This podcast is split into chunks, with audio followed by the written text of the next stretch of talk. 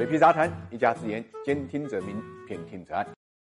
国内最大的财富公司诺亚财富啊，日前发表公告，承认自己呢踩上了诈骗地雷。诈骗的对象呢，主要就是罗晋的诚信国际。罗晋已经被逮捕了。传说中的罗晋的被捕呢，就是诺亚报案的一个结果。简单的说来，诺亚呢卷入了罗晋制造的供应链金融的陷阱。所谓供应链金融呢，就是罗晋拿着自己的诚信国际和一些著名的电商，包括京东啊、苏宁的这些电商的来往合同，拿。这些公司的应付款，也就是他自己公司的应收款作为保障，向诺亚戈培资产呢寻求贷款。这个过程里面涉及到的金额呢有三十四亿。现在京东跟苏宁呢都已经发表声明了，表明呢根本没有这样的合作，这些合同呢是假的。诺亚呢现在吃了一个大大的哑巴亏。应该讲，诺亚在风控方面呢肯定是有缺陷的，不然的话呢也不会上当受骗。罗晋呢就是用这种真假说不清楚的合同呢骗取了诺亚的。信任从诺亚呢拿到贷款，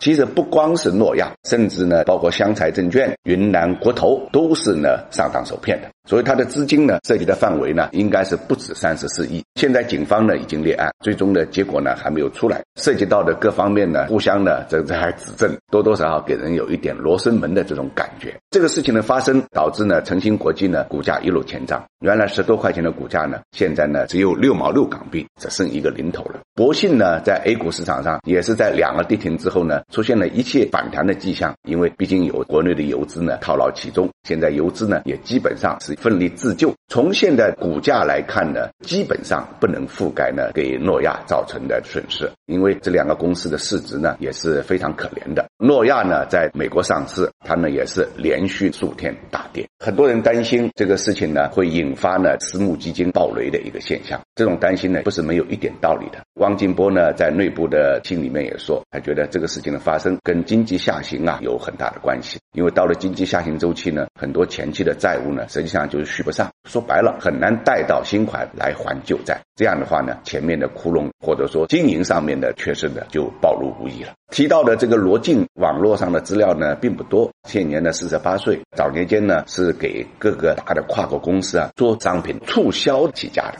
那么后期呢就做成了 IP 衍生品的这种定制，拿下了不少我们耳熟能详的大 IP 的衍生品的生产，比如说功夫熊猫啊、变形金刚啊这种。诚信国际二零一五年的销售规模就超过六十亿，但现在看来，这个销售规模是真的假的，也要打一个问号。这个很可能是一个从头到尾不折不扣的骗局。那无论如何，事件的发生在资本市场上呢，引起了剧烈的一个波动。你像诚信股价的暴跌，引发了香港市场上老千股的一个崩盘。我们也可以说，这是在二零一九年推倒私募市场的一张多米诺骨牌。